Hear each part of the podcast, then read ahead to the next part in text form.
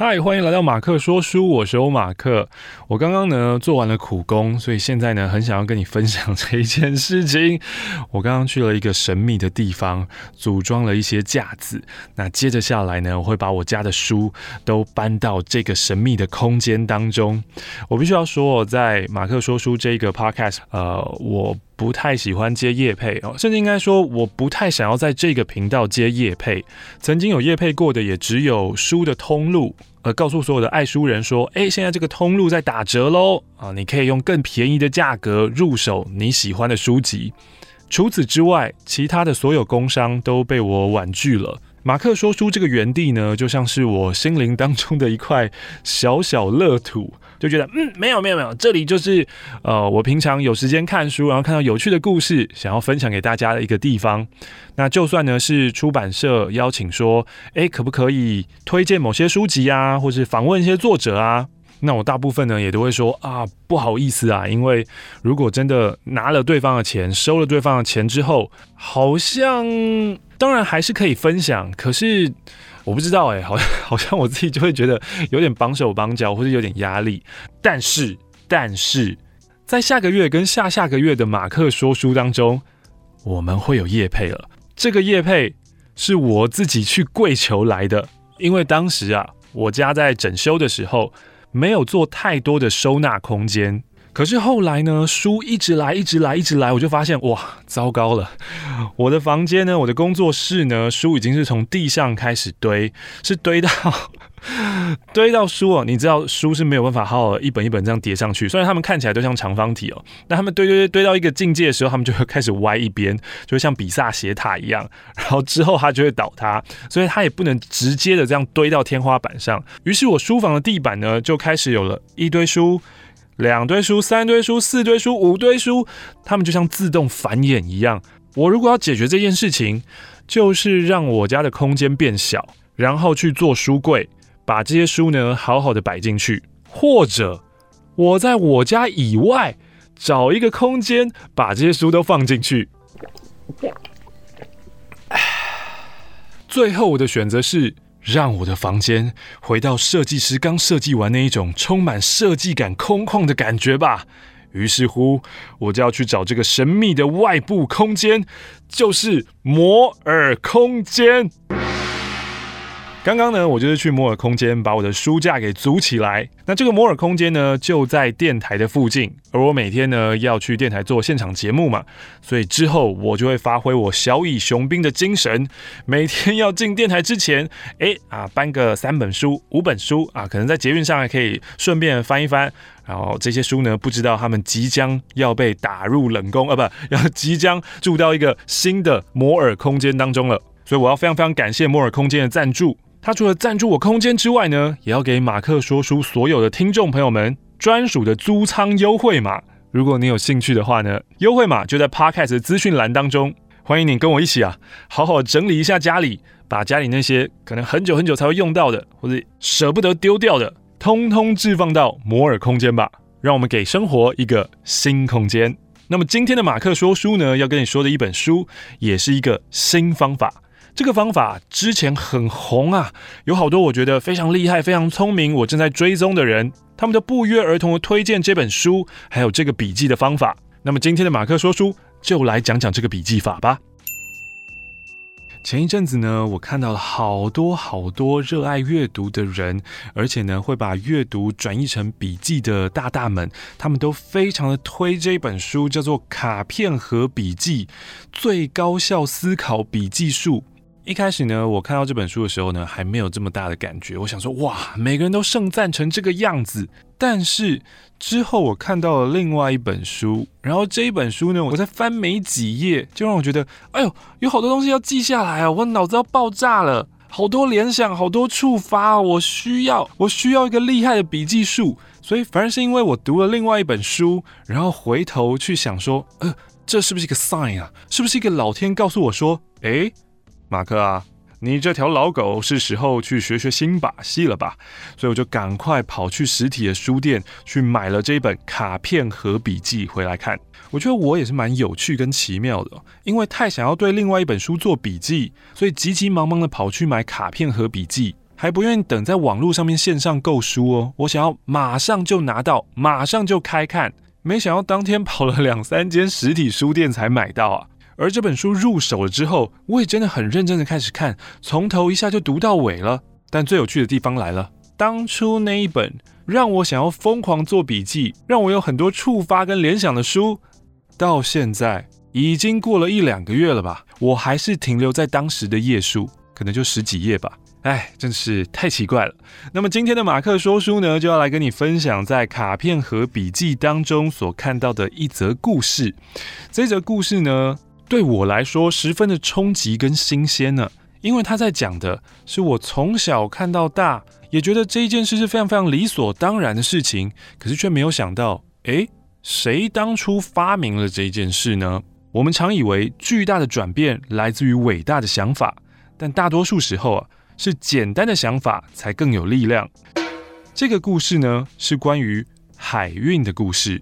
现在我们常在高速公路上、在港口上，或是我们想象中的货轮，都是一个一个的大箱子哦。还有些动作片啊，会选在港口的货柜场景，然后好像走私啊、交货啊，在里面玩躲猫猫、捉迷藏啊，或者把货柜打得乱七八糟这样子。但是海运用货柜来装载货物这件事情，却离我们并不遥远诶。现代海运装运货柜的发明是在一九五六年的四月二十六号首航，发明人呢是一个陆上货运的巨头啊，他叫做 Malcolm McLean，他是一位卡车司机，已经在经营一个陆上的货运事业了，但是他想要把触角从陆上扩及到海上，因为他常常在塞车，他想到一个非常简单的 idea，想要解决塞车。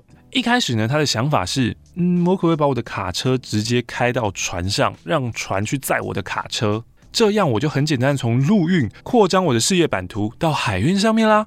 但是这样还是没有解决塞车的问题。二来是轮胎真的是很占空间啊，然后卡车又没有办法一个接一个叠上去。诶，那卡车装的是不是货柜？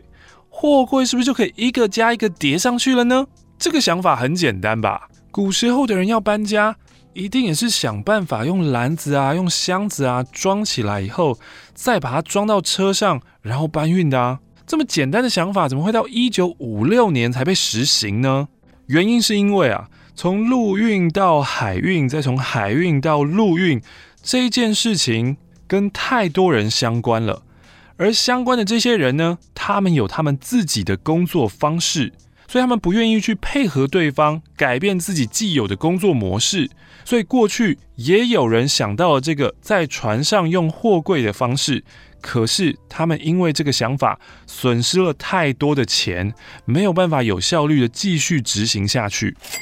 在过去啊，大多数的船东呢都觉得，你为什么要把不同种类的货物放到一个一样大小的箱子啊？其实码头工人都知道怎么样安排货物啊，而且如果他们经验老道的话，他们还会善用船上的空间呢。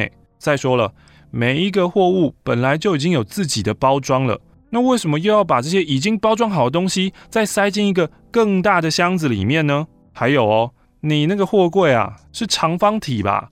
是四方形的？哎，哪一艘船是四方形的啦？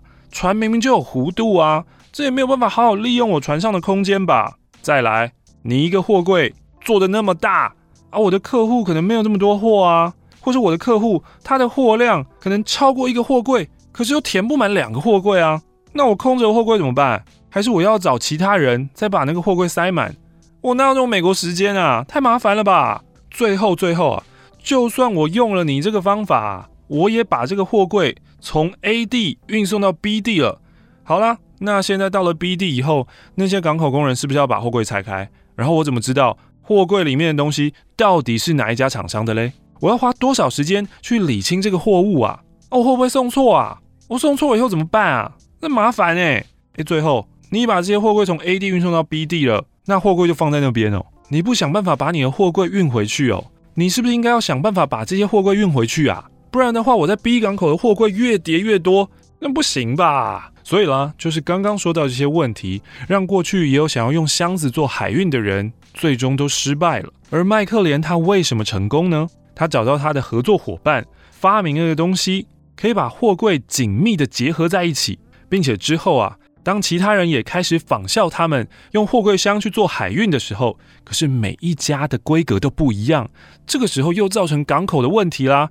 哎，我这些起重机啊，你那个货柜那么大，你那个货柜那么小，标准跟规格不统一，会造成大家的问题。于是呢，他们也花了一些心力，终于去统一了这些规格，才让现在的货柜海运成为这么理所当然的事情。所以麦克连他最后的成功，是因为他知道。要将运送链的各个单一部分通通都整合起来，不管是从一开始的包装啊，到运送啊，到船只的设计，到港口的设计，都要符合货柜的用法。而当这些基础建设啊都做好了之后，货柜的效用就会真正的发挥出来了。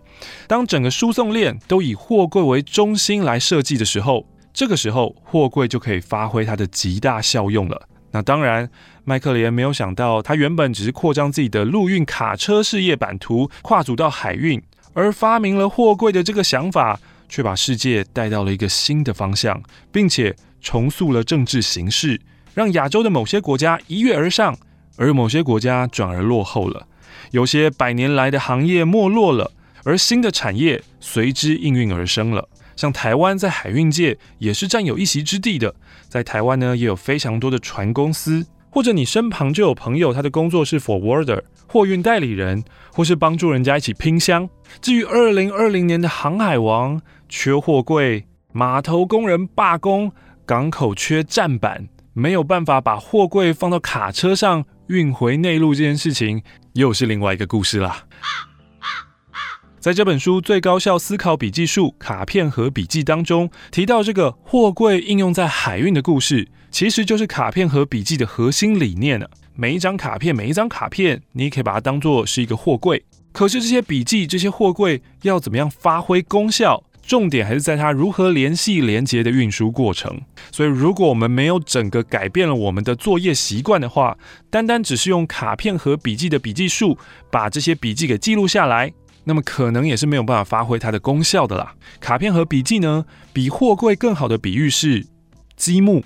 每一则笔记就像是一块积木，你要如何把这一些积木组合起来，成为你最后的作品？首先，持续的做出好积木，让每一个积木可以简单的被应用，这是基础功夫的第一步。再来，要怎么样去连接这些积木，以及将我们的生活形态、工作模式都转换成。用这些积木、这些卡片盒的笔记来思考，这两件都不是简单做到的事情啊。所以虽然呢，读了卡片和笔记，看到他们说，哇，只要写笔记，然后把笔记连接起来，你就可以写出一本书了。而且不只是一本，还会之后源源不绝地写出第二本、第三本、第四本、第五本。这个想法很吸引人啊。但就像海运货柜的例子吧。我们需要在整趟运输的过程当中，都以货柜为核心去设计整个过程。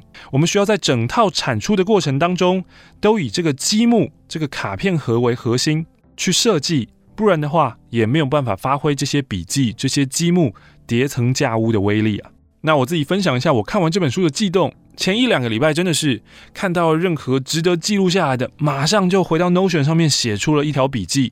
但好景不长啊，一个礼拜过后。我就没有再继续做这件事情了。我相信它是一个非常非常强大的工具，但是不论它的威力有多强大，也要我用得上手才行啊。好了，这就是今天呢，我想跟你分享的这个海运货柜的故事，来自于《最高效思考笔记术：卡片和笔记》。